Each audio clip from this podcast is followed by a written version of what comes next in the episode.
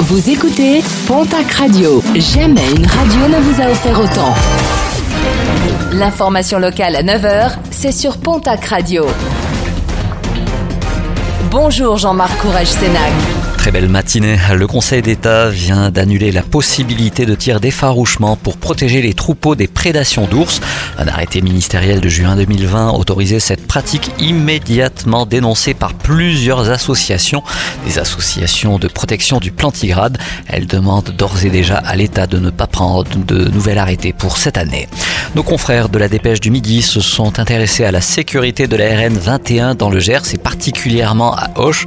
L'État a réalisé une enquête sécuritaire sur l'itinéraire de la RN 21 de Lectour à Villecontal sur Arros avec un focus sur la traversée de la préfecture du Gers en termes d'accidentologie et de trafic.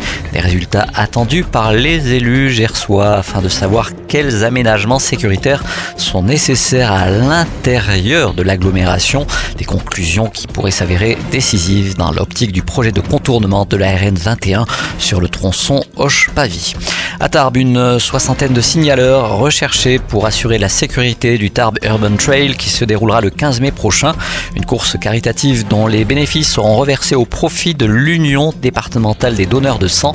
Pour candidater, mail secrétariat.sport.mairie-tarbes.fr. La course pour Robin, ce sera ce dimanche 8 mai à Orgue.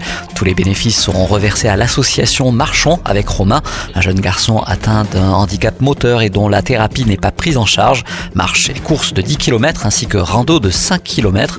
Accueil et inscription à 8h30 dimanche matin du côté de la salle des fêtes de Orgue.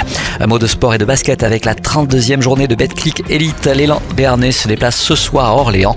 Premier rebond programmé à 20h. Et puis euh, l'élection de Miss Haute-Pyrénées se déroulera ce samedi du côté du parc des expositions de Tarbes. Au total, 8 candidates seront en lice. La gagnante représentera le département et cela à l'occasion de l'élection de Miss Midi-Pyrénées.